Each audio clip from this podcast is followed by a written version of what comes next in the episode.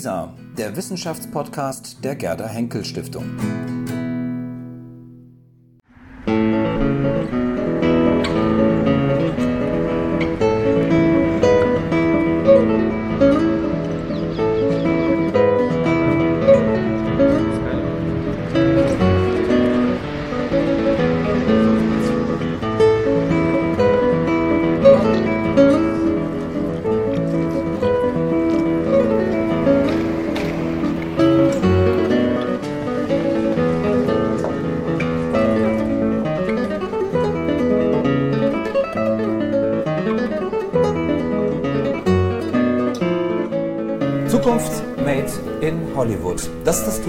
Unseres heutigen Geschichtstalks. Natürlich denkt man gleich an Science-Fiction-Klassiker wie Star Wars, Raumschiff, Enterprise oder 2001 Odyssee im Weltraum, aber vielleicht auch an solche Filme, die nicht im Weltall spielen, sondern eher das Thema Technik und die Beherrschung der Menschen durch Maschinen thematisieren. Eben Filme wie Matrix, Westworld, ein Klassiker aus den 70ern oder Terminator. Wir möchten heute am Beispiel von etwas jüngeren Filmen über Hollywood-Inszenierungen der Zukunft sprechen. Unsere Filme lauten heute Annihilation, habe ich mir sagen lassen, so wird das ausgesprochen. Auf Deutsch war der Titel Auslöschung von 2018, vorgeschlagen von der Kulturwissenschaftlerin Christina Dongowski, die ich an dieser Stelle herzlich begrüße. Schön, dass Sie wieder dabei sind. Guten Abend. Ähm, dann haben wir Mad Max Fury Road von 2015, ähm, den Eckhard Knörer ins Rennen geworfen hat. Er ist Redakteur und Mitherausgeber des Merkur. Herzlich willkommen. Und dann haben wir Interstellar von 2014, von 2014, ähm, gewollt von Marco Demantowski, meinem Mitgastgeber hier und Professor für Neuere und Neueste Geschichte und Ihre Didaktik in Basel. Guten Abend, Herr Demantowski. Guten Abend, Herr Demantowski. Ja. Okay.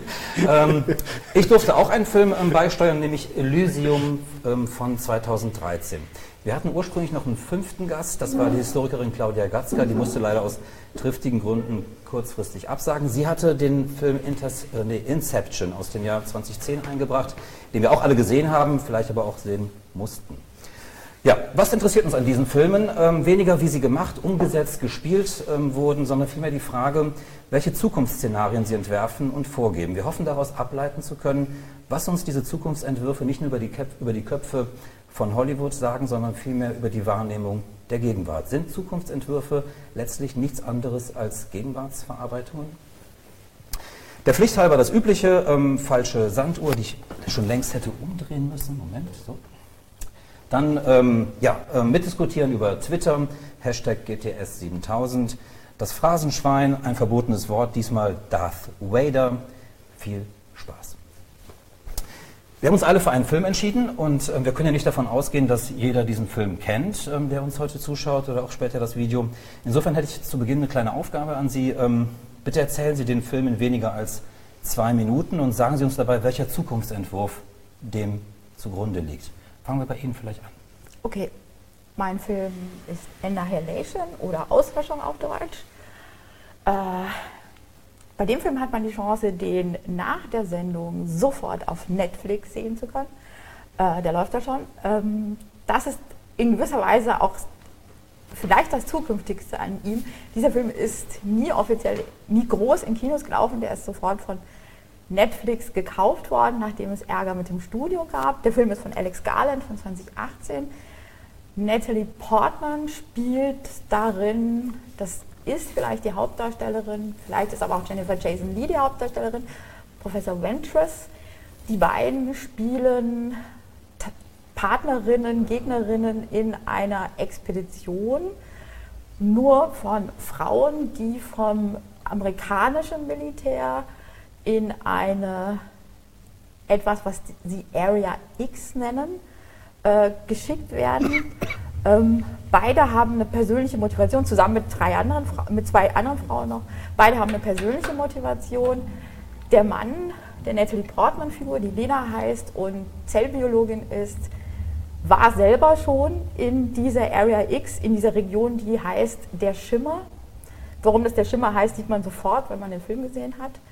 Ähm, und er ist der Einzige, der aus diesem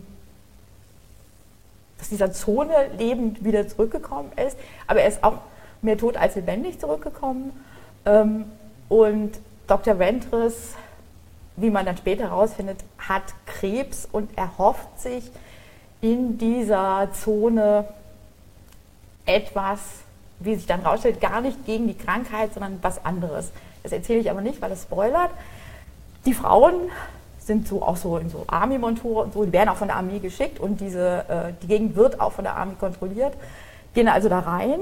Das ist, spielt, ist in Florida, das ist so eine Art Sumpfdschungelgebiet. Die gehen, das ist eigentlich ein Märchenwald, durch den die gehen. Ähm, da erleben sie sehr schöne Sachen und auch ganz furchtbare Sachen. Der Film hat es sehr große Body-Horror-Momente, wo es einem wirklich auch echt schlecht wird. Ähm, und Stück für Stück verlieren sie, wie das immer ist in solchen Sachen, verlieren sie Teile ihrer Frauschaft, sind nur Frauen. Ähm, zum Schluss gibt es einen großen Showdown an einem Leuchtturm, wo der ganze Schimmer angefangen hat. Der Schimmer ist vielleicht etwas, was außerirdisch ist, vielleicht auch nicht. Ähm, es kommt zu einem diesem Showdown in diesem Leuchtturm, in dem sich Menschen verdoppeln. Man weiß nicht, sind es Doppelgänger, sind es Rückkehrer aus dem Totenreich, sind es irgendwelche Visionen, die Leute haben. Zum Schluss kommt Natalie Portman aus diesem Schimmer irgendwie wieder raus, zusammen mit ihrem Mann. Also äh, sie kommt zurück, ihr, sie kann diesen Schimmer vernichten vielleicht, vielleicht aber auch nicht. Ähm, sie geht zurück, ihr Mann wacht aus seinem komischen Zustand auf und man denkt für einen Moment, ah, das ist vielleicht doch so eine Erlösungsgeschichte, aber dann kommt das Schlussbild und dann weiß man, vielleicht ist das auch was anderes. Welcher Zukunftsentwurf ist da drin in Ihren Augen? Die Frage ist, ob das, es ist ganz schwierig zu lokalisieren, ist das überhaupt schon Zukunft oder könnte das jetzt spielen, weil es keine Technik vorkommt, die wir nicht kennen, außer dieser Schimmer, der irgendwie von außen kommt, der etwas mit den Körpern macht. Ähm, was ich, warum der Film eingefallen ist, weil es gefällt, mir so gut gefällt, ist, dass er nicht über Technik spricht, sondern im Prinzip geht es um Grenzen zwischen menschlichen Körpern und Natur und äh, was eigentlich passiert. Man kann den auch als genau auf der Schwelle zwischen einer Naturutopie und einer Naturdystopie lesen, weil sozusagen es kann auch was sein, kommt hier was, was Naturvernichtung verhindert, weil die Natur plötzlich selber eine Waffe wird. Mhm, okay, gut. Ähm, das sind zwei wichtige Begriffe gefallen, Dystopie, Utopie, da sprechen wir gleich noch genauer drüber. Herr Knorr, jetzt bin ich sehr gespannt. Ähm, Sie haben sich für den Film Mad Max Fury Road entschieden. Ähm, können Sie den in zwei Minuten erzählen? Ja, das ist eigentlich auch gar nicht äh, weiter kompliziert. Glaube ich. Also das ist äh, sicherlich äh, eher eine Dystopie als eine Utopie. Ähm, Lassen Sie mich raten, da fährt wieder irgendein Tankwagen durch die Gegend, der muss sich irgendwie retten oder so, oder? Naja, also es gibt, ja. es gibt sozusagen eine Gesellschaftsanordnung oder Ordnung, ähm, die ist sehr überschaubar, weil der, der, ganze Schauplatz überschaubar ist. Vermutlich ist das, ähm, so be bestimmte Sachen werden nicht genau geklärt. Es ist ein definitiv postapokalyptisches Szenario. Ähm, es ist von der Menschheit nicht mehr viel übrig. Es sind, es sind eher sowas wie Tribes übrig. Ähm, eine letzte Großgesellschaft, die von einem halbtoten Mensch-Herrscherwesen namens Immortan Joe angeführt wird, der ähm, als Herrscher vor allem über das Wasser, das sehr, sehr knapp ist, das spielt alles in der Wüste, mhm. ähm, über, über die Menschenmassen, die man nur so als anonyme Masse eigentlich mitkriegt, regiert. Es gibt Widerstand gegen ihn, vor allem eine Frau, die mit dem Tankwagen äh, davonfährt. Man weiß gar nicht so genau, was sie vorhat, man weiß nur, dass sie weg will. Und nach und nach wird klar, dass sie ähm, ihm zugleich die, die Brutfrauen ähm, mit entführt hat. Also es gibt sozusagen ein Züchtungsunternehmen. Ähm, dieser Immortan Joe will sich fortpflanzen und, und ähm, züchtet eine Kriegerrasse heran. Ähm, davon gibt es schon einen, der tatsächlich furchterregend ist. Ähm, und der Film erzählt dann letztlich die Geschichte, wenn man das spoilern will, des äh, Widerstands gegen diesen Herrscher, der vor allem von der einer Frau, Furiosa, angeführt wird, mit Unterstützung von Mad Max. Dieser Film ist ja der vierte Film einer ganzen Reihe, die sowieso auf ganz interessante Weise nämlich nicht wirklich strikt narrativ und logisch zusammenhängt. Das ist aber immer diese eine Figur, diese, diese sozusagen eine, eigentlich eine Westernfigur, ein Außenseiter, ähm, der auch nachdem er seine Revolutionsjobs erledigt hat, immer wieder in der Wüste verschwindet. Das tut er auch diesmal. Und er ist diesmal aber fast ins zweite Glied gerückt hinter dieser Frau, die die, dieses, die den, den Widerstand anführt und äh, die Revolution herbeiführen wird am Ende. Ich muss sagen, Sie haben den Film intellektuell mehr geerbt, als ich darin gesehen habe, aber dafür vielen Dank erstmal. Ähm, äh, Marco Demantowski, Interstellar. Ähm, warum? Was ist das für ein Film? Worum geht's? Also den Film kann man, glaube ich, auf ganz unterschiedlichen Ebenen äh, erzählen. Nicht nacherzählen, dafür ist er zu komplex, aber irgendwie erzählen. Also man kann den psychologisch lesen, das ist sagen die Geschichte einer großen Einsamkeit. Immer geht es um Einsamkeit und, das, und die, der andere Pol in diesem Film ist die Liebe. Die Liebe der Tochter zum Vater und der Vater zur Tochter, die Liebe äh, dieser einen Wissenschaftlerin zu ihrem, äh, zu ihrem verschwundenen äh, Mann. Ähm, und ähm, ja, also immer wieder die große Einsamkeit, der Versuch, diese Einsamkeit zu überbrücken. Das ist das eine, das ist sozusagen, das ist ein klassisches Sujet, äh, was, wir, was wir gut kennen. Auf der anderen Ebene gibt es ganz viele dramatische Ereignisse, äh, die in einen teilweise äh, atemberaubenden Zeitbezug haben. Ich denke vor allen Dingen an diese ökologische Frage. Dieser Film spielt so x plus 100 Jahre. Und ähm, es ist wirklich verblüffend. Der ist gekommen, ich meine, diese Klimawandeldiskussion haben wir seit 30 Jahren.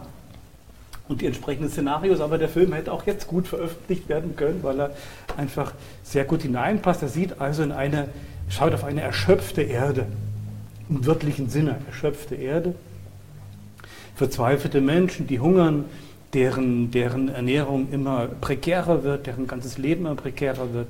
Wir hören an einer Stelle von der verrückten Idee, einfach mal einen Teil der Menschheit mit Atombomben umzubringen, damit die Ernährungslage sich für eine Zeit lang verbessert und so weiter. Und darin kämpft also dieser eine einsame Vater, äh, dessen Frau gestorben ist, ähm, um seine Familie. Der ist aber witzigerweise früher Astronaut gewesen.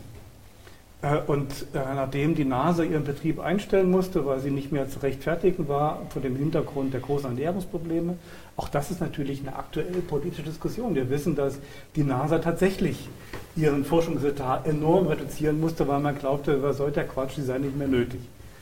Also auch das sehr realistisch. Also hat man auch ihn entlassen und er muss sich da so durchschlagen.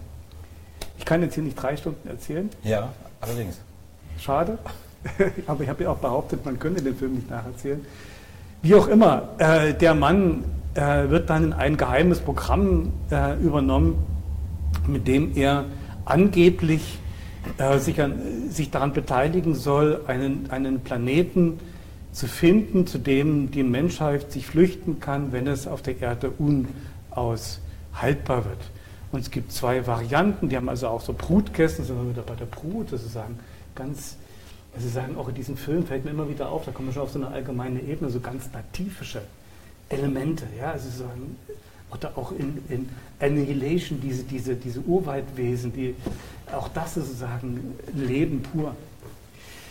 Ähm, und auf der anderen Seite gibt es die Fiktion, man könnte die, äh, die Menschheit insgesamt irgendwo hin verpflanzen. Jetzt könnte ich mich damit rausreden, dass ich ja nicht spoilern will und erzähle einfach nicht weiter. ich weiß gar nicht, es endet. Genau, also, was mich an dem Film wirklich berührt hat, war nicht diese Einsamkeit, äh, sondern das war, äh, das ist ein, auch ein Film, das ist der andere Ansatz, ein Film über Zeit. Hm. Das ist sozusagen eine verfilmte Theorie der Zeit. Mit inklusive Relativitätstheorie, inklusive Quantentheorie und so weiter. Und diese Präsenz diese andauernde Präsenz der Gegangenen, die sich auf immer wieder überraschende Weise in diesem Film manifestiert, die hat mich total berührt. Okay.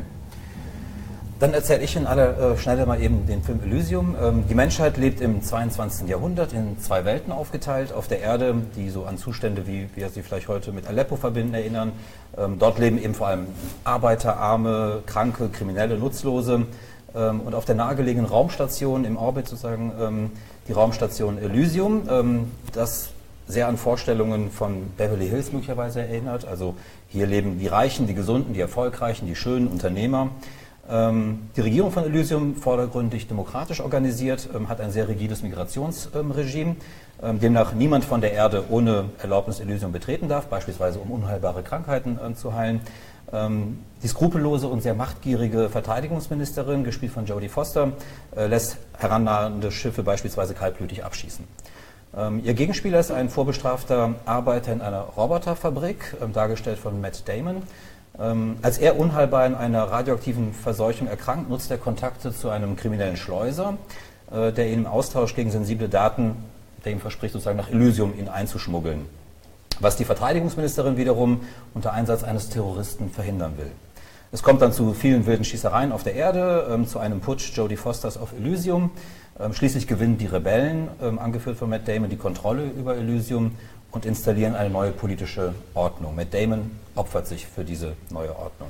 Die Zukunftsvision, die ich daran gesehen habe, ist sozusagen eine in arm und reich geteilte Welt, bei der Maschinen den nutzlosen Teil der Menschheit überwachen und kontrollieren, während die wenigen Reichen auf Elysium auf deren Kosten ein Leben in Saus und Braus führen.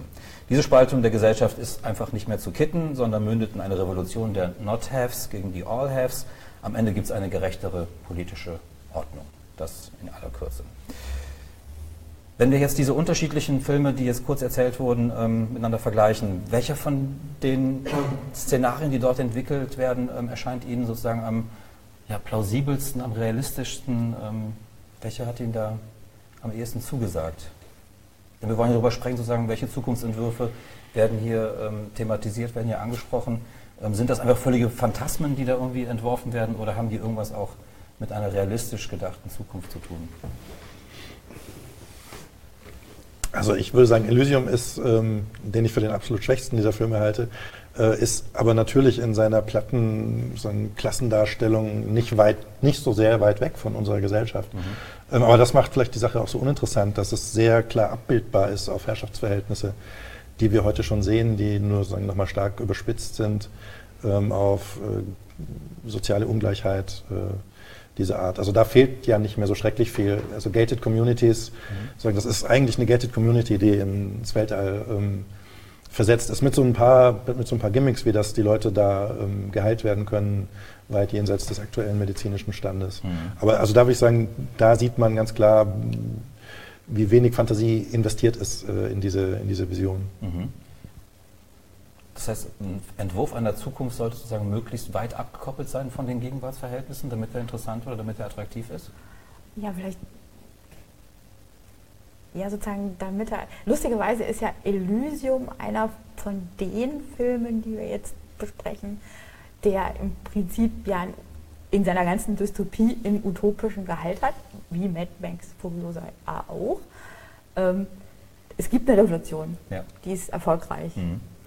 Ähm, gleichzeitig ist es halt das, was Herr Knorrer gesagt hat, es ist, mh, mm, es wirkt sofort geschrieben. Das macht, glaube ich, auch ein bisschen den Charme aus, aber man fragt sich, also mir gefallen Sachen besser, die entweder, wo man was ganz Neues aufgerissen wird, wo mal was gedacht wird oder gezeigt wird. Ähm, das nicht nur eine Fortschreibung ist. Es muss ja irgendwie eine Fortschreibung sein, glaube ich, sonst können wir es nicht denken und auch nicht irgendwie darstellen. Mhm. Ähm, aber sozusagen, wenn es zu nah dran ist, macht es vielleicht nicht mal mehr Sachen neu klar, weil sozusagen dieses eben dieses Gated Communities oder wer mal irgendwie allein in Südamerika, Sao Paulo oder sowas, das ist es ja, da ist es ja tatsächlich auch schon sozusagen, unten sind die Armen, auf den High-Rises leben die Reichen. Also das ist ja fast da. Ja, aber ist es nicht genau sozusagen das, was wir irgendwie so als These hier ähm, entwickelt haben, dass wir gesagt haben, Zukunftsentwürfe sind letztendlich nichts anderes als die Verarbeitung von Gegenwart? Ja klar, also Zukunftsentwürfe sind ja Elemente der Gegenwart. Sie können auch gar nichts anderes sein. Nochmal kurz also das aufnehmen, äh, zurück zu Elysium. Also da gibt es schon, schon ein paar Sachen, die ich interessant fand. Also diese Mensch-Maschine-Problematik, die dort aufgegriffen wird. Also wo gibt es eigentlich diese, es gibt diese Mischwesen und sagen, die Menschen können aufgewertet werden durch solche mhm. Rüstungen, sind dann so hybride Wesen und so weiter. Wofür wird das eingesetzt? Und das, das Utopische an diesem Film ist eigentlich, wenn man so will, äh, was Ironisches. Äh, nämlich, dass die Revolution erfolgreich ist. Das ist ironisch? Ja, das kann ich nur als ironisch bewerten, weil das sozusagen gleichzeitig das ist, was völlig unrealistisch ist, dass sie quasi das Elysium dann zu einem Sanatorium machen für die Menschen, die da unten wollen. Völlig unplausibel, weil die gar keine Verwaltungsstruktur haben und so weiter, wie das organisiert werden soll. Und das ist, also das ist tatsächlich, wenn man so will, eine, eine ganz altgebackene, und dann bin ich eben bei der gleichen Langeweile, die einen da beschleicht, ein ganz altgebackene, äh, ganz altgebackene Sozialtypismus. Mhm. Der eben aber eben mit Technikelementen versetzt wird, die, die dann doch interessant ist. Zum Beispiel, was ich total merkwürdig finde, ist, dass die Roboter selber nicht durch Roboter gebaut werden konnten, sondern durch noch Menschen, durch sozusagen wie in der Fabrik der 50er Jahre in Fließbandarbeit. Äh, aber ist das nicht sozusagen eine Metapher darauf, der Mensch versklavt sich sozusagen selbst, weil er seine künftigen Herrscher sozusagen oder ähm, Kontrolleure selbst baut? Ja.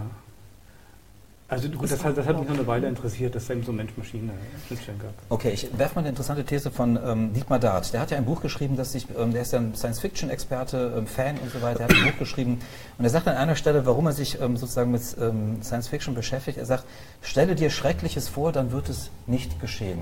Also brauchen wir sozusagen diese Zukunftsentwürfe? Wir haben ja gerade vor allem jetzt von Entwürfen schon, die stark dystopisch sozusagen angelehnt sind.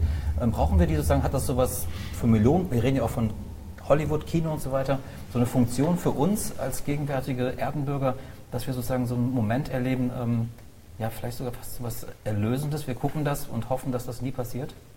So würde ich Science-Fiction-Filme, also ich Respekt vor dem Optimismus von Dietmar Dart, ähm, so würde ich Science-Fiction-Filme nicht gucken, dass das sozusagen kann alles so furchtbar schief laufen, jetzt tun wir was. Also so ein appellatives Konstrukt sehe ich da eigentlich relativ wenig. Was ja eigentlich interessant ist an Science-Fiction-Sachen ist, dass man, das sind ja, man projiziert sich aus der Gegenwart raus und guckt aber gleichzeitig im Prinzip ja zurück, dass man da vielleicht praktisch Keime sehen kann von Entwicklungen, die es jetzt gibt mhm. und wo die hingehen könnten, aber sozusagen dass es versucht, so ein bisschen offen zu sein. Und das ist, glaube ich, dann auch das Problem vielleicht von so, so ganz genreartigen Science-Fiction-Filmen, dass es dann, das ist ja an sich einfach schon wieder eine Form, die hat super großen Unterhaltungswert, weil du da ja unfassbare optische Eindrücke machen kannst und Materialschlachten im wahrsten Sinne des Wortes. Also das ist als Schauwert einfach total großartig. Da, das kann man ja einfach ablaufen lassen, ohne sich großartig irgendwelche inhaltlichen Gedanken zu machen. Ähm, deswegen, ich weiß nicht, ob die. Es gibt bestimmt ganz viele, und wir haben es ja alle so welche ausgesucht, die einen Anspruch haben, irgendwas zu sagen. Ähm, wobei das Coole an Mad Max ja ist, dass der sehr ganz stark genremäßig daherkommt, aber eigentlich sozusagen von, wie er erzählt wird und was die Frauenfiguren angeht, was ganz Interessantes macht. Ähm, deswegen, ich glaube nicht, dass das. Ne, es ist, glaube ich, ich finde sie interessant, wenn sie ein analytisches Tool sind, um jetzt was anzugucken, mhm. ohne dass es jetzt sein muss. Und interessanterweise würde ich eben sagen, funktionieren sie als analytisches Tool besser, wenn sie weiter weg sind. Also gegen, also gegen die, erste, die erste Idee, die man dazu haben könnte. Denn wenn ich Gesellschaftsanalyse will, dann möchte ich eine möglichst genaue Gesellschaftsbeschreibung von Gegenwart. Mhm.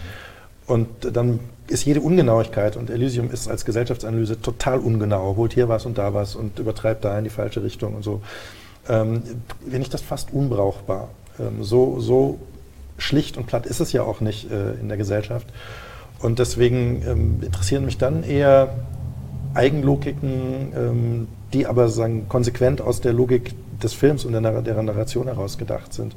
Deswegen kann das in der Grundkonstellation durchaus auch simpel sein. Natürlich ist Mad Max eigentlich, also Fury total simpel in der Gesellschaftskonstruktion, ist aber sagen, in den Details und in, in der Art, wie er dann die Sachen zusammenbringt, ähm, entwickelt er eine, aus, seiner eigenen, eigenen Exzesslogik raus auch äh, Sachen, von denen ich jetzt nicht weiß, ob die als Gesellschaftsanalyse äh, interessant sind, aber das macht es als Film extrem interessant. Mhm. Ist denn dann sozusagen dieses, überhaupt sozusagen, dass, dass wir uns Vorstellungen machen von der Zukunft? Ähm, ist das sozusagen eine anthropologische Universalie? Machen das sozusagen alle? Machen wir das als Menschen? Denken wir immer gerne daran, ähm, was sozusagen in der Zukunft sein könnte, wie wir uns weiterentwickeln? Oder ist das eben auch sehr stark sozusagen ein Narrativ, was vielleicht eben auch mit der europäischen Moderne zu tun hat, ähm, dass wir sozusagen auch in dieser Fortschrittslogik ähm, ähm, ähm sind und immer sozusagen einen Telos am Ende sozusagen verfolgen. Ähm, ist, der, ist, ist, Science Fiction sozusagen eine, eine typisch westliche narrative Form? Ja, das sieht man immer an Elysium sehr schön. Elysium ist, ein, ist fast ein klassischer Trostfilm. Am Ende wird alles gut. Es gibt eine Chance, diese radikale Ungleichheit zu bewältigen brauchen ein paar Heldentypen und ein bisschen Glück und die Sache läuft schon. Äh, und am Ende kriegen wir das wunderbar und haben wir sogar noch die Heilmaschine, die uns alle gesund macht und so weiter. Das ist ein typischer Trostfilm sozusagen, ähm, der deshalb vielleicht auch wirklich langweilig ist. Zu, zu Dietmar Dart wollte ich noch eins sagen. Der ist, was er macht, ist ja ganz interessant. Er verwendet eigentlich dieses Erklärungsmuster für Horrorfilme für Science Fiction. Bei Horrorfilmen sieht man sich an, zur Angstabfuhr. Ja? Also man führt sich die eigenen Gespenster vor Augen und versucht da eben was zu lösen und erlebt das als Befriedigung. Das ist interessant, dass er Science Fiction eben so, so sieht und da würde ich eben die gleichen Zweifel haben äh, wie Christina. Also ich würde das auch nicht so gut verstehen können. Aber also es ist ja auch nicht, also ist ja auch bei Darts eigenen Science Fiction Sachen nicht, äh, nicht simpel so der Fall die sind ja sehr komplex und da sind sehr starke utopische Momente drin. Also das ist nicht nur so, so, so ein apotropäisches äh, Bannmoment. Also wir, das gibt es schon auch. Also klar gibt es da auch so entsetzliche Entwicklungen, aber das ähm, ist eh kein gutes Buch, das ist nie Geschichten und ähm, also so simpel ist es auch bei Dart selbst überhaupt nicht. Mhm. Interessant, aber das Erklärungsmuster. Ja. ja, aber also sagen, äh, ja, meine, was, moderne, da ja. was da natürlich passiert ist, also sozusagen mit diesem Horrorfilm, ist, es nimmt was Gestalt an und dann ist es ja schon nicht mal halb so gruselig. Also in der Beziehung vielleicht sozusagen schon apotropäisch, wenn man sich sozusagen, wenn man jetzt zum Beispiel nochmal Mad Max Fury Road sieht, nachdem man die in Australien hat abbrennen sehen. Ähm, da aber ich meine, Mad Max Fury Road ist natürlich auch alles super geil. Ja, ja. Die Bewegungen und die Frauen und ähm, die, Karren. die, Karren. und die Kämpfe. Ja. Ähm, also, also natürlich, also der arbeitet eben mit dieser Ambivalenz sehr stark. Also es ist keine Gesellschaft, kein Gesellschaftszustand, den sich irgendjemand herbeiwünschen würde und trotzdem ist das alles super Wenn toll. Schon dann so. Aber verstört nicht so ein bisschen sozusagen, dass in so einem Film wie jetzt Mad Max beispielsweise ist, ähm, äh, also A sozusagen, wir haben ja auch interessante Konstellationen, wir haben, Sie haben gerade gesagt, ähm, dass ähm, Annihilation ganz stark mit Frauen besetzt ist. Ähm, hier haben wir auch Frauen sozusagen, die ganz anders dargestellt werden. Also im Grunde widerspricht doch sozusagen Mad Max in vielerlei Hinsicht sozusagen unseren gängigen Vorstellungen von wie geht man mit Treibstoff um? Ist Treibstoff wirklich irgendwie was, ähm, ist das sozusagen ein, äh, ein, ein, ein, goldenes Lamm, sozusagen, kalt sozusagen, ja, ähm, das wäre die Schütze. Ähm, das Bild von Frauen, was dort sozusagen transportiert wird, ähm, äh, die ganze Gewalt, die ausgeübt wird und so. Ähm, was hat Sie daran so fasziniert? Wie kann es einen nicht faszinieren, würde ich ja äh, sozusagen gegenfragen. Weil das gegen den Zeitgeist spricht, sozusagen, weil das komplett sozusagen alles unterläuft, was momentan an Vorstellungen, an Werten und so weiter ähm, zelebriert wird? Nein, nicht, nicht weil es dagegen widerspricht, aber weil es nicht leugnet, dass all das eine Faszination hat. Ähm, und damit erklärt es natürlich auch, warum wir ähm, Autogeil sind und, und, und Raserei lieben und ähm, Schauwerte toll finden. Das leugnet all das eben nicht. Mhm. Und zeichnet das trotzdem. Oder der Film, oder? Das, da ist natürlich eine gewisse Ehrlichkeit. Man kann sagen, es ist eine komplette äh, Verlogenheit, äh, weil es natürlich einem als Dystopie präsentiert wird. Mhm. Aber ich sehe nicht, dass ich das ausschließen muss. Ich sehe, dass der Film und die ganze Reihe eigentlich eben beides zeigt. Aber das ist auch, das ist sagen eben auch Exploitation. Also das kommt aus dieser Exploitation-Linie des äh, amerikanischen, ist gar kein amerikanisches Kino, es ist ja australisches Kino. Mhm aber auch da gibt es sagen, dieses Moment von Exploitation. Aber das ist eben die Idee von Exploitation, dass man, dass man sozusagen beides haben kann. Und ich halte das für eine sehr intelligente Idee, äh, wenn man über Unterhaltungskino und über Schauwerte spricht, nicht zu leugnen, dass diese Faszination auch uns, die wir es eigentlich echt nicht toll finden, dieses Benzin auf diese Weise zu vergeuden, dass das trotzdem eine Faszination haben kann. Naja, es wird ja nicht nur vergeudet, es wird ja vergöttert sozusagen. Ne? Das ist eigentlich das goldene Kalb, um das man herumtanzt so ein bisschen. Gut, natürlich wegen der Knappheit. Ähm. Okay. Aber nochmal ähm, zurück zu der, ähm, ich würde gerne den Bogen noch ein bisschen weiterspannen. Also inwieweit sind da diese Zukunftsszenarien, die in Filmen wie Hollywood, die produziert, ähm, entworfen werden, wie weit entsprechen sie sozusagen unseren westlichen Vorstellungen von Zukunft, also einem bestimmten Narrativ, das wir verfolgen? Das würde ich gerne mal ein bisschen herausarbeiten wollen. Ich glaube, es macht eigentlich nur Elysium. Und das ist der Grund, warum es halt ein bisschen langweilig daherkommt. Bei den, bei den anderen Filmen, die wir in der Auswahl hatten, ist eigentlich fast so eine Gegenbewegung, war so eine Art Jurassic Park. Äh, äh, bei Annihilation plötzlich wilde Wesen. Äh, wir haben sozusagen ganz archaische äh, Momente in, in äh, Interstellar, die plötzlich ganz wesentlich werden. Bei, bei Mad Max Fury Road haben wir gerade angesprochen auch ganz nativische, äh, archaische Momente. Äh, wenn wir über Sehnsüchte der Gegenwart reden, äh, ist es vielleicht sozusagen eine nach hinten gewendete äh, äh, Sehnsucht. Ja, also wir, wir, kennen ja von Schlegel die Geschichte als rückwärtsgewandte Prophetie. Vielleicht ist sozusagen die momentane äh, ja, weniger Science Fiction, weil interessanterweise haben wir eigentlich nur bei bei Elysium-Technik, die es jetzt so in der Form noch gar nicht richtig gibt, oder?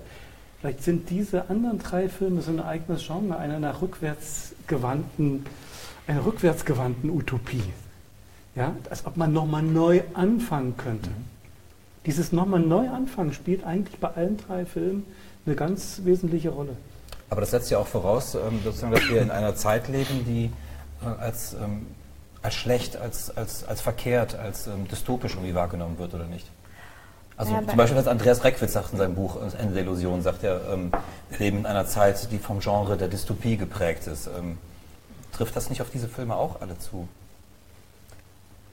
Ähm, bei Annihilation weiß ich, ich bin ganz unschlüssig, ob das Dystopie da das richtige Wort ist, ähm, weil es ja sozusagen seine Verortung in der Zeit ist ganz schwierig. Das könnte jetzt sein, wenn jetzt so ein Meteorit käme und plötzlich diese seltsamen Dinge passieren. Also Kleidung und Waffen und so weiter. Das, ja, es ist, ist alles, alles ja, ja, und ne? da gibt es auch keine großartige, ich kann, da gibt es keine Technik, ähm, die wir jetzt nicht haben, es mhm. sei denn, das amerikanische Militär hat irgendwas. Ähm, ist natürlich das, das Setting, natürlich ist das für das Militär interessant, weil die erhoffen sich da was von eine biologische Waffe, aber äh, ähm, das Interessante finde ich an Annihilation ist, dass es eben einen Protagonist gibt, der ganz viele Gestalten annimmt oder gar keine, diesen Schimmer, diese Kraft, die diese seltsamen Verwandlungen macht in, in diesem Wald, durch den die laufen, ähm, durch den sie sich durchschlagen müssen, der sie auch angreift, aber der sie auch aufnimmt im wahrsten Sinne des Wortes. Da verwandelt sich jemand einer aus dem Team verwandelt sich in eine Pflanze. Ähm, also sozusagen, das schwankt und, und das ist ein Moment, das ist natürlich einerseits traurig, weil die ist dann nicht mehr in der Gruppe und die stirbt als Mensch irgendwie, aber gleichzeitig ist das, was man da sieht, das ist wunderschön. Und die macht das freiwillig, also die geht da quasi rein. Und das sind so, ich finde das Naturbild, was da das passiert. Das, das finde ich, das finde ich total ja. interessant sozusagen. Und das ist auch das, was mich an dem Film tatsächlich berührt ist. So eine, sozusagen ein Versuch, es irgendwie narrativ und ästhetisch hinzukriegen, wie man Natur irgendwas sozusagen als selbstständigen Akteur darstellen kann, ist immer, das ist bedrohlich und ganz schön. Das sind ja super schöne Wesen, die da auch rumlaufen. Das ist ja nicht nur dieses grässliche Vieh, was die Leute frisst, sondern es gibt ja auch doch sehr schöne Wesen, die da äh, existieren. Ähm, das finde ich sozusagen, das hat mir an Annihilation gefallen, dass das so eine, dass das was ist, was auf eine Unbehagen jetzt aufsitzt. Was ist Natur und was machen wir mit Natur? Und, aber das ist das Umdrehen, was macht das mit, mit uns? Hm. Und ähm, das ist sozusagen was, und bei, bei Fury Road sozusagen ist ja die Wüste, ich weiß gar nicht, ist es ein Setting oder das ist ja auch sozusagen ein Gegner, mit dem man umgehen muss. Ähm, und das finde ich halt an diesen, diesen hochtechnoiden äh, Science-Fiction-Filmen immer sozusagen, das ist natürlich total super, weil das Mörderspektakel mit, man mit viel Technik am Start hat. Ähm, aber das finde ich mittlerweile was, wo ich denke, so ja, der Technikteil an der Science-Fiction, da sind wir jetzt durch. Hm.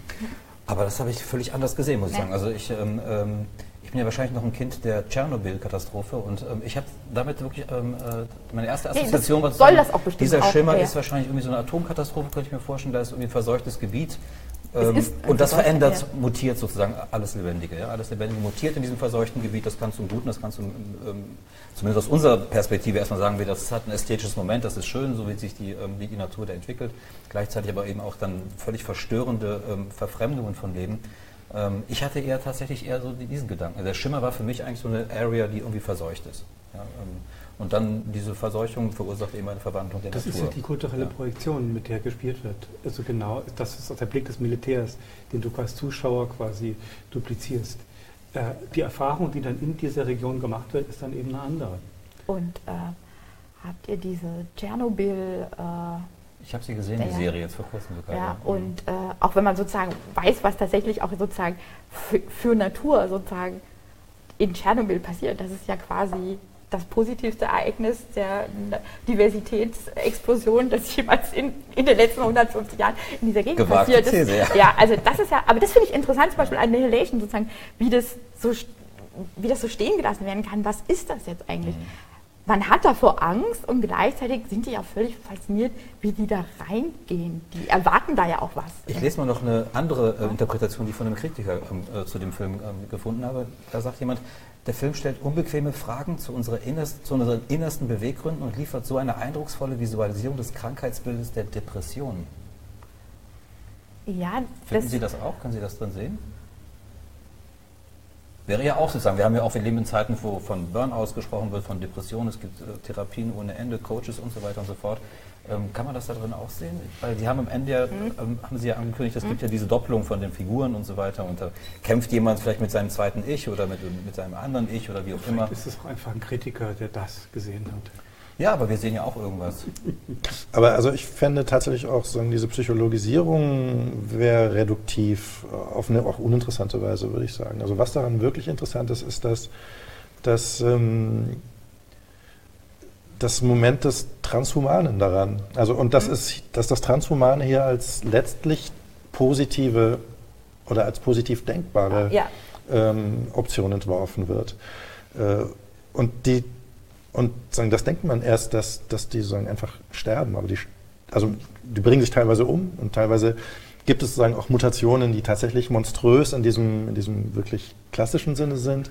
Monströs ist das natürlich alles, weil das vermischt, es vermischt sich menschliches, nichtmenschliches, Menschen werden zu Pflanzen. Und die Erklärung ist ja auch, dass, dass sozusagen eine Übergängigkeit zwischen, zwischen Mensch, Tier, Pflanze, ist ja quasi als Ähm, so eine genau, DNA-Refraktion. Genau, dass die irgendwie sich so zu vermischen beginnen. Aber man, also der Film stellt sich ja tatsächlich und uns vor Augen, dass das eine Utopie sein könnte. Genau. Genau. Ne? Eine positive Überwindung des Menschen. Okay. das sieht man auch an der, an der Farbgebung. Also sagen, sozusagen, die Farben des Films sind in der, in der realen Welt ja, relativ grau so. Und sobald es in diesen Schimmer, schon der Begriff Schimmer, Ja, hat er auch im Deutschen eine durchaus positive äh, Konnotation. Ich weiß jetzt nicht genau, wie es im Englischen ist. Im, aber- Im Englischen heißt es auch The Shimmer. Genau. Also insofern, ja, also ich glaube sozusagen die Sehnsucht nach Neustart, das ist so vielleicht so ein Grundmotiv dieser gar nicht so typischen Science-Fiction-Filme. Okay, das heißt, wenn ich jetzt zwei Filme zusammenbringe, eben den Film ähm, äh, Annihilation und dann eben nochmal den Film Interstellar, den du vorgeschlagen hast, ähm, geht es in beiden Filmen ja letztendlich darum, um Überwindung von Auch bei- typisch... auch bei Mad Max. Ja, das weiß ich noch nicht, aber da geht es ja in beiden Filmen um Überwindung sozusagen menschlicher Gewohnheiten, die wir haben. Ja? Zum Beispiel, ja, wie sehen wir Farben, wie sehen wir Pflanzen? Ähm, bei uns, äh, bei dem Film Interstellar, geht es ja auch um, um sozusagen die Überwindung der Vorstellung von Zeit. Ja, die, Ja. sozusagen, die sich fast materialisiert, auch in dem Film, ja, die, die irgendwie plötzlich physikalisch irgendwie erfahrbar wird. Ähm, äh, Durch den Trick mit der Ja. Gravitation im Sand und so weiter. Ja. also sind, sind sozusagen diese Zukunftsszenarien auch ähm, dafür ähm, da, um sozusagen bestehendes Wissen mit Fiktion anzureichern und sozusagen Wissen nochmal weiter zu verwandeln und in neue Richtungen vielleicht zu denken. Ich, ich, ich weiß nicht. Ich, Ist das auch der Begriff, also sozusagen ist das auch der Inbegriff von des Begriffs Science Fiction? Na, also Wissen ja, mit glaube, Fiktion also zu vermischen. Mein Plädoyer ist, dass eigentlich diese Gattungsbezeichnung für diese drei Filme nicht ganz richtig ist. Ähm, erstens zu sagen, in Bezug auf die Technik, die zum Einsatz kommt, also sozusagen keine, keine Technikfantasien, sind eigentlich eher Sehnsuchtsfilme. Und bei Mad Max sehe ich das eben auch. Hier ist übrigens das Nativische ist nicht nur in diesen Frauen, äh, da wird nicht nur bei den Frauen damit äh, filmisch gespielt, sondern auch die Bedeutung des Wassers. Äh, das Wasser, das ist Urstoff sozusagen. Ja, der Urstoff, der kontrolliert wird und die Befreiung am Ende, das insofern ist ja durchaus ein positiver Ausgang, ist ja die Befreiung des Wassers und damit des Lebens. Es kann also dort neu beginnen. Es kann wieder, und damit sind ja diese Frauen, die ihren grünen Ort verloren haben und die dann da wieder zurückgehen und dann, also, und bei Interstellar, da sehe ich diese, da sehe ich diese kleinen grünen Inseln und diese kleinen nativischen Dinge, sehe ich in den Begegnungen von Menschen, in den Blicken. Das ist ganz, das sind, natürlich hat man so auf der Oberfläche auch sozusagen diese Brutkästen und so weiter, aber das, das Projekt verläuft am Sande. Das ist eine techn, technizistische äh, Projektion, die scheitert. Das ist Quatsch. Ja?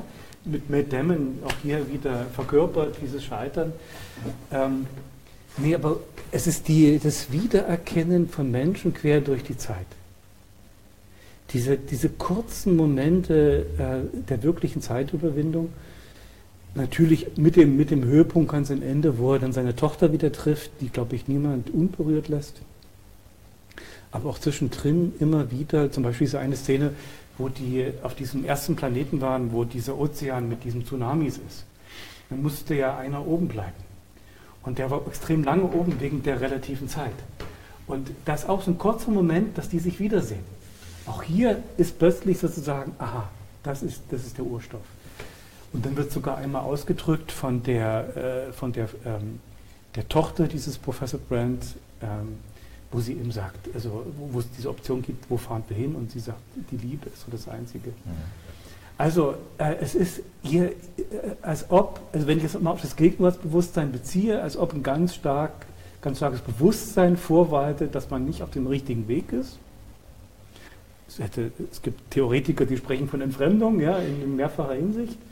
Und dass wir, das ist deshalb sozusagen fast ein romantischer, fast ein romantisches Motiv in diesen drei Filmen. Die blaue Blume, ja? Sind wir also bei den einen lesen, also schon ziemlich nah dran. Ja, ähm, ich wundere mich tatsächlich, dass, das, dass die Filme alle so, ähm, so, so als ähm, so unkritisch, wie ich finde, ähm, sozusagen als eine positive ähm, Verarbeitung unserer Gegenwart jetzt betrachtet werden. Ich hätte mir das ganz anders vorgestellt, ehrlich gesagt. Ja, Aber es ist ja überraschend, ich bin ja für, für Überraschungen immer zu haben. Das ist sehr interessant sozusagen, dass Sie da so viel reindenken und so viel drin empfinden, was unsere Gegenwart sozusagen irgendwie ähm, offenbar gar nicht so in den Blick nimmt, sondern das ist irgendwie eine. Nee, das also, Es wirkt alles so losgelöst von unseren Gegenwartsthemen, die wir haben. Nee, das finde ich jetzt nicht. Also jetzt naja, der eine sagt halt irgendwie, ja, das mit dem Treibstoff ist also irgendwie geil und so und das ist irgendwie schön und so. Der andere ist in der Romantik verloren und so und so. die Blumen schön.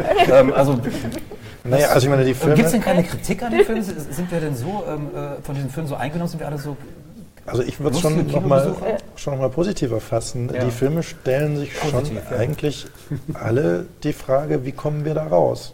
Mhm. Also Mad Max stellt sich natürlich die Frage, wie kommen wir da raus? Und er hat sogar eine relativ komplexe Antwort, weil eigentlich sind die Frauen ja auf der Flucht in Richtung einer falschen Utopie. Sie glauben, es gibt irgendwo das grüne Land, mhm. äh, das aber de facto gar nicht existiert. Und dann ist die sehr klare Ansage, nee, ähm, umkehren und ihr müsst das erobern durch Revolution, was ihr habt. Das ist nicht toll, aber es ist alles, was es gibt. Mhm. Das ist übrigens eine ganz ähnliche Bewegung zu einem Science-Fiction-Roman Roman von Kim Stanley Robinson, der sagen, die ganze Interstellar-Geschichte erzählt, sehr parallel, der ist genau parallel entstanden, da gibt es keinen Einfluss des einen aufs andere.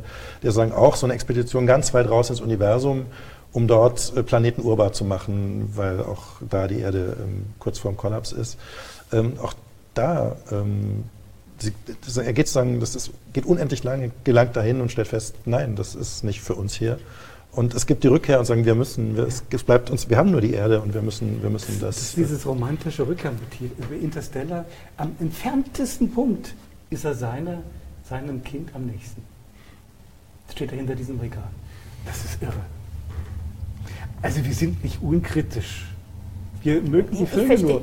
Ja, also ich, ich verstehe sozusagen auch das äh, der Begriff jetzt unkritischer gar nicht sozusagen, weil jetzt zum Beispiel, also die alle Filme äh, traktieren ja eben schon, die gehen von einem Unbehagen in, an der Gegenwart aus oder nehmen was, was sozusagen man jetzt sieht, wie riesige, schwere Karren, als ich vorhin durch Düsseldorf gefahren bin, da fahren Menschen mit Amarok Pickups durch Düsseldorf. Das ist also sozusagen, und von da zu Mad Max, dass man mit diesen Dingern, weil es so super geil ist, durch die Wüste brettert, ist es ja nicht mehr so weit. Äh, also sozusagen, es ist ja nicht so, äh, die feiern, es ist ja keine Feier von irgendwas. Ähm, die, die nehmen nur ernst, also Mad Max nimmt ernst, warum wir es wieder besseren Business nicht schaffen, nicht mit Amaroks durch Düsseldorf zu fahren. Ähm, und bei Annihilation ist es ja tatsächlich dieses, jetzt versuchen wir mal von Menschen abzusehen, sozusagen, was Eckert eben gesagt hat. Ähm, transhuman oder posthuman, das ist vielleicht ein Schritt nach vorn. Aber eben nicht in so einem Star Trek Picard-Modus, wo das ja sozusagen von Menschen dann irgendwie ausgeht, die dann irgendwie eine höhere Bewusstseinsstufe oder sowas erreichen, sondern äh, wo eben diese Grenzen wegfallen und sowas. Und es Welche ist ja, Grenzen? Die Grenzen zwischen zum Beispiel äh, Individuen zum Beispiel. Mhm. Das springt ja alles hin und her. Ähm, die die äh, Ventress und Lena, man weiß nicht, tauschen die sich gegenseitig auch DNAs aus. Also was passiert denn da zum Beispiel? Und äh, das ist, also ich finde, der große, das Große an dem Film Annihilation ist, dass er da versucht, Wertungen zurückzuhalten, dass er sozusagen das Faszinosum daran zeigt, aber auch eben, das ist natürlich auch eine Disaster Area, da sterben Leute. Ähm, ähm, dass das aber sozusagen er das immer auf der sich nicht, es ist nicht einfach macht, sich zu entscheiden, was man da sieht. Ähm, der Film hat ganz große Macken. Ich glaube, da stimmt die der Rhythmus, die Pace stimmt irgendwie nicht richtig. Das sind eigentlich die zwei Filme, die auseinanderfallen. Ähm, ästhetisch ist der super. Ähm, das hält es, glaube ich, auch beieinander. Aber sozusagen, ähm, ich würde nicht sagen, das sind ja keine Feiern von irgendwas. Es ist ja keiner mhm. dieser Filme, auch Elysium ja nicht. Auch wenn es da sozusagen diese Cowboys gibt. Elysium ist ja auch so ein ganz stark so ein amerikanisches Narrativ. So, eine, so sozusagen George Washington befreit nochmal. Ähm, und äh, deswegen, ich würde ja sozusagen, ich würde gar nicht sagen, dass man sagen muss, wir stehen da irgendwie unkritisch davor, sondern wir haben uns, glaube ich, alle irgendeinen Film ausgesucht, also A, der uns gefällt und wir versuchen drüber klarzukriegen, sozusagen, warum gefällt uns das? Und dann gibt es ja eben schon die Ebene, über die wir jetzt noch nicht so viel gesprochen haben, außer Eckhard, dass es sowas gibt wie sind die, funktionieren die ästhetisch halt als Film. Und das ist ja zum Beispiel bei Mad Max was, das ist ja, da rauscht man ja durch. Ja. Ja. Das wäre eine andere Diskussion, glaube ich, wenn wir über die Ästhetik vom Film mhm. sprechen wollten. Ähm, uns geht es ja mehr sozusagen darum, ähm, welche Zukunftsentwürfe dort ähm, äh, gespielt werden oder uns vorgespielt werden. Ich muss sagen, Sie haben gerade den Begriff des Unbehagens benutzt. Ich bekomme ein Unbehagen, wenn Sie mir sozusagen erzählen wollen, dass Transhumanismus irgendwie eine positive ähm, äh, positiv, Vision ist oder so. Als, als Mensch, was soll ja. das sein, Transhumanismus? Also, ja wir verschmilzen alle positiv miteinander? denkbar. Das ist das Entscheidende. Dass wir, das unterscheidet sich von der Dystopie. Dass wir, und das ist das Enttäuschende, wir sind sehr kritisch gegenüber Elysium gewesen, ne, muss ich nochmal sagen. Ja. Das war mein Film. Ja, nee, ist ja in Ordnung. Nein, aber das ist zum Beispiel das Enttäuschende an dieser Mensch-Maschine-Verhandlung in Elysium, dass der eben, dass eben nicht ambivalent gedacht wird, sondern nur sozusagen, in, es ist eigentlich nur eine schädliche und, und, und gewaltauslösende Fiktion und so weiter. Da könnte man das genauso transhuman denken wie in diesem organischen, was du bei Annihilation jetzt nochmal erwähnt hast. Wird nicht gemacht.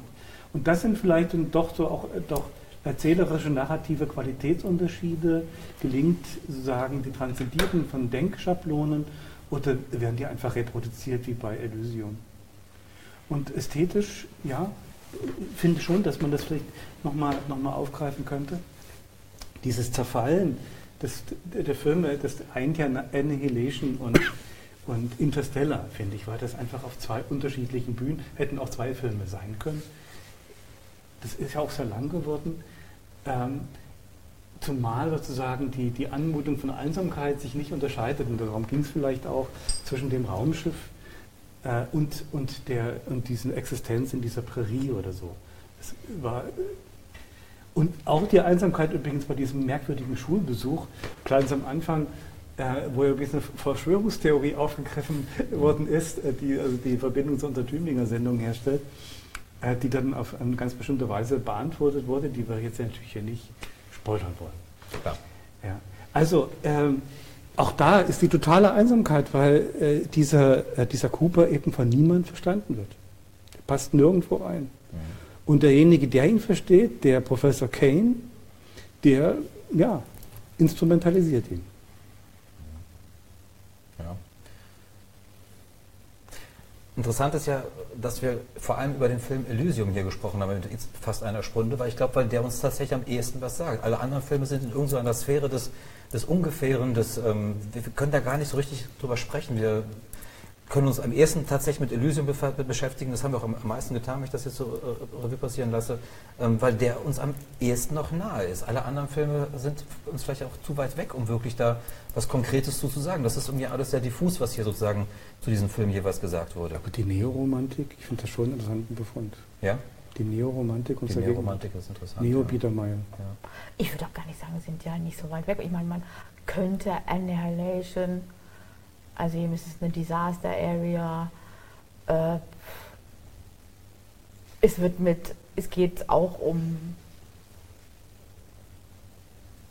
Körpertransformationserfahrung, die man einfach auch ganz außerhalb dieses Schimmers hat, nur da wird es halt was anderes sein. Da gibt es jemanden, der hat Krebs, da geht, das ist sozusagen, da ist was fremd, was gefühlt Fremdes.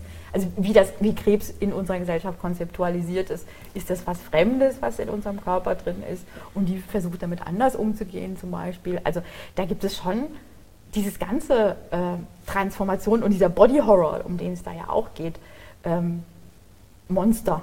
Also das ist ja was, was uns äh, von solchen Sachen wie, da könnte man, wenn man es dringend sozusagen wirklich direkt an was anbinden wollte, da geht es um biologische Waffen, da geht es um genetische Trans, äh, um genetische Mutationen, zufällige und herbeigeführte, auch um so einen Begriff von was wissen wir überhaupt, wenn, man an, wenn wir an Natur experimentieren, was wir, mit wem wir da überhaupt uns anlegen? Also das steckt ja da schon alles drin. Mhm. Und das finde ich dankbar. Äh, da bin ich dankbar für diese mhm. Konkretisierung sozusagen, dass man darauf zu welche aktuellen Themen sozusagen werden denn in diesem Film tatsächlich angesprochen? Das sind jetzt gerade mal, das haben Sie mal konkret jetzt gesagt. Ähm, das würde mich auch für die anderen beiden Filme interessieren. Ähm, ähm, kommen Sie doch mal aus diesem diffusen raus und sagen Sie mal konkret zusammen, welche gegenwärtigen Themen denn hier angesprochen werden, beispielsweise in Mad Max, außer dass vielleicht Benzin sehr, sehr geil ist.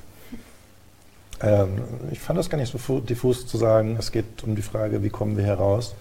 Ähm, es geht um die Frage, ähm, wie, ähm, sieht, wie sieht eine Gesellschaftsordnung aus. Aber bei einem muss ich natürlich wirklich ganz rabiat widersprechen. Also wenn ich über Filme spreche, ohne über ihre Ästhetik zu sprechen, dann habe ich an der Quelle was nicht verstanden, sage ich mal dem Historiker. Natürlich sind Filme erstmal äh, ästhetische Gegenstände. Gerade die Filme, die wir hier gesucht, äh, ausgesucht haben, das sind alles tatsächlich äh, Autorenfilme, ähm, die, bei denen äh, in jedem Fall äh, Autor und Regisseur dieselbe Person sind. Es sind übrigens interessanterweise ist kein einziger amerikanischer ähm, Autor oder Regisseur dabei. Also wir haben Australien, wir haben Südafrika, das ist Elysium, mhm. wir haben England, das ist Alex Garland und Christopher Nolan. Also das, das ist sagen, auch ähm, interessant für die Verortung dieser Filme, die dann schon in Hollywood-Kontexten entstanden sind. Mad Max noch am wenigsten, weil das ist eben eigentlich eine australische Produktion, bei der dann Warner mit im Boot war, weil das ziemlich teuer geworden ist. Ähm, aber das sind, das, die sind noch nicht mal so richtig auf den Nenner Hollywood-Filme ähm, zu bringen. Die sind da sozusagen jeweils auch sehr, sehr unterschiedlich situiert. Und auch tatsächlich, also das sind natürlich alles westliche Gesellschaften, aber dass das, dass das Briten sind bei Annihilation, ähm, wobei Alex Garland eine amerikanische Romanvorlage ähm, umgeschrieben hat und, und verfilmt hat, das, das spielt, glaube ich, schon auch eine Rolle, wenn man, wenn man auf die Filme genau guckt. Und natürlich äh, ist bei Mad Max nicht zu übersehen, dass das ein australischer Film ist. Australien ist halt nun mal zu äh, 80 Prozent Wüste. Ähm, kann da sozusagen, man kann sagen, da hat uns Australien was voraus, da sind wir auf dem besten Weg auch hin. Ähm, aber sagen, das, das war schon immer die sehr spezifische australische ähm, Dystopie-Variante, die in Mad Max ausgebreitet wurde, so nah es auch äh, am Western ist, aber es war auch immer eine sehr, sehr merkwürdige Form von Western. Mhm. Und ich meine, Interstellar finde ich einfach, also ähm, klar kann man behaupten, dass der auseinanderfällt. Das Tolle ist aber natürlich, dass er es nicht tut, dass er, dass er diese Themen, ähm, dass er sozusagen das, das Privatmelodram mit sozusagen ausgefuchstester ähm, Relativitätstheorie zusammenbringt und das Zeit hier sozusagen als ähm, ganz sagen, als physikalisches Problem sagen, so ernst genommen, wie man es in so einem Genre nur ernst nehmen kann und zugleich aber behandelt wird als das, was ähm, auf, der, auf der zwischenmenschlichen Ebene Einsamkeit produziert. Und damit spielt er und arbeitet er. Da schließt er übrigens auch an Inception an, das ist ja auch derselbe Regisseur. Das ist ein Film über Trauma, über Erinnerungen. Ähm, und natürlich ist auch Interstellar ein Film über Trauma und Erinnerungen. Ich nehme das sofort zurück, ich wollte nur die Ästhetik wieder ins Spiel bringen. ähm, das finde ich ein sehr äh, gutes Plädoyer, was Sie gerade gehalten haben. Ähm, eben für die ähm, ästhetische Betrachtung von Filmen. Aber heißt das sozusagen im Umkehrschluss, dass wenn wir unsere ganze Diskussion unter der Frage stellen, ähm, welche Zukunftsentwürfe dort ähm, fabriziert werden und was das sozusagen über die Gegenwart sagt, wenn wir sozusagen das als Gegenwartsverarbeitungen ähm, äh, diskutieren wollen, dass wir da eigentlich viel zu hoch gegriffen haben, dass das eigentlich totaler Quatsch ist sozusagen, mhm. überhaupt ähm, da Rückbezüge auf die Gegenwart, auf... Das sind rückwärts... Oh ja, bitte. Bitte. bitte kommen Sie rein. Ja, es sind, meines Erachtens sind die drei zumindest rückwärtsgewandte Utopien. Der Kollege kommt zu guten Abend, der Kollege kommt sofort. Rückwärtsgewandte Utopien. Und offenbar ist es, egal in welchem Setting das spielt, äh, äh, ist es uns nicht mehr möglich, sozusagen, wie zu Zeiten äh, noch vor 30, 40, 50 Jahren, äh, offenbar positive Utopien oder auch nur Dystopien in der Zukunft liegen zu entwickeln. Es, es sind archaische Rückbezüge. Ganz simple Dinge. Ja, das Wasser, die Liebe, äh, die, Pflanz die Pflanzen, die Einheit der Natur. Ja, aber ich, ich habe auch sozusagen, als sozusagen der Aufruf erging, bitte überlege dir einen Film, den du, an dem du das entwickeln möchtest, äh, war mein erster Gedanke, ich nehme den ersten Blade Runner, weil der spielt, also als er gedreht wurde, war jetzt die Zukunft. Und das heißt, ich, der hatte, glaube ich, letztes Jahr oder dieses Jahr hat Blade, Run, Blade Runner quasi kommt in der Zukunft als Film an, die er sich imaginiert. Und das ist ja schon eine, das ist ja sozusagen super dystopisch, gleichzeitig ästhetisch unglaublich schön gemacht. Und ich habe dann mein Hirn, ich durfte den nicht nehmen, weil er zu alt ist. Äh, ja, das stimmt.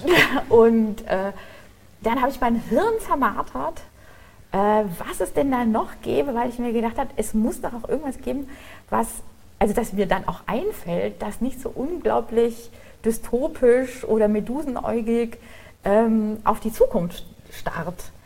Und äh, das mag auch an mir liegen, dass ich jetzt nicht der allersuperste Science-Fiction-Film-Freundin bin, außer wenn es um Alien-Filme geht. Ähm, aber, ähm, und das ist auch keine Utopie. Das ist ähm, Unterromantizismus, den wir jetzt in der Auswahl Ja, nee, aber das, das war, also ich habe dann wirklich, ich habe dann rumgegoogelt und mir ist so spontan, außer quasi Star Trek, das sind ja Utopien, auch die Serie, ähm, auch Utopien, ähm, ist mir jetzt, mir jetzt nichts großartig, also mir ist gar nichts eingefallen. Mhm. Um mal ganz ehrlich zu sein, ich habe dann überlegt, gehen Superheldenfilme irgendwie als Science Fiction durch? Weil da gibt es ja auch solche, aber deswegen aber Da gibt es auch nicht viele positive ja. Utopien, nee. also selbst bei Black Panther nicht. Die Pizza, ja, ist, ja, so, ja. die Pizza ist dran, die darf nicht so kalt werden. Aber ich möchte gerne noch mal ähm, etwas ähm, von Siko van Dijk, das hat er über Twitter, glaube ich, uns äh, geschickt, äh, den ich äh, an der Stelle herzlich grüße, weil er uns immer wieder bei Lisa interessante Beiträge äh, liefert. Äh, Siko van Dijk ähm, hat zwei Anmerkungen und eine Frage, die würde ich gerne mal in die Runde stellen. Er, fragt, er sagt halt, interessanterweise gehen die Filme unterschiedlich weit, was das Dystopische angeht. Das ist die erste Anmerkung. Die zweite ist, bei Elysium zum Beispiel gibt es wenigstens für eine Elite noch ein Paradies. Das ist eine zweite Anmerkung. Und die dritte ist, eine Frage, ist auch eine, die man sicherlich auch als Frage formulieren kann. Mein Eindruck ist, dass Science-Fiction-Filme oftmals das ganz konkret Aktuelle vermeiden. Ähm, sie haben Angst, dass es zu sehr to the point wirkt. Das entspricht so ein bisschen dem, vielleicht was Dietmar Dart gesagt hat, ähm, das Schreckliche ähm, zeigen, damit es bloß nicht in, äh, in Erfüllung tritt oder, oder wahr wird. Dazu irgendwelche Bemerkungen? Interstellar ist schrecklich to the point. Also in, in dem Teil, der auf der Erde spielt. Ja, also das kann ich jetzt so an dem Beispiel nicht so ganz nachvollziehen. Die machen sich ja auch in Interstellar unglaublich viel Arbeit mit der naturwissenschaftlichen Seite der Sache, dass sie das sehr, sehr ernst nehmen mhm. und dass sie sozusagen nicht wie so ganz viele dieser Slipstreams oder Zeitreisen-Sachen, die ja dann über die Knackpunkte so ein bisschen Special Effects mäßig drüber huschen. Also das, da, die sehen ja dem sozusagen narrativen Problem ihrer Sache auch ins Gesicht. Ähm, deswegen weiß ich gar nicht, ob das. Ich kann mir sowas vorstellen wie bestimmte Sachen darfst du nicht zu arg, also wenn ich glaube, wenn du so Gesellschaftsentwürfe machst, darfst du es vielleicht tatsächlich nicht zu arg festzimmern, weil du dann vielleicht überholt wirst. Aber ich glaube, da gibt es auch einfach verschiedene Angehensweisen. Vielleicht ist das ein bisschen durch unsere Auswahl jetzt gekommen, aber ich glaube nicht, dass Konkretion oder Unkonkretion sozusagen jetzt dann zuordnenbar ist. Das darf nicht so besonders konkret sein, sondern ich glaube, da kann, da muss man einfach mit umgehen, dann im jeweiligen Film. Also der stellt sich das als Frage. Gut, alle nicken. Ähm, ich habe als Moderator dann immer sozusagen ähm, das Privileg, ähm, das abschließen zu dürfen. Ich, mach, ich wage mal so eine kleine Zusammenfassung, wie das hier ausgegangen ist. 3 zu 1 für Sie. Wenn man die Frage stellt, steckt dahinter, sozusagen hinter diesen Zukunftsfilmen, steckt dahinter Eskapismus angesichts der Schieflagen in unserer Gegenwart oder handelt es sich eher um den Hunger nach Möglichkeiten, die Welt anders zu denken? Dann glaube ich, haben Sie sich für Letzteres entschieden, während ich sagen würde, das ist ein Eskapismus aus angesichts der Schieflagen der Gegenwart. Vielen Dank für das Gespräch und ähm, gleich. Danke.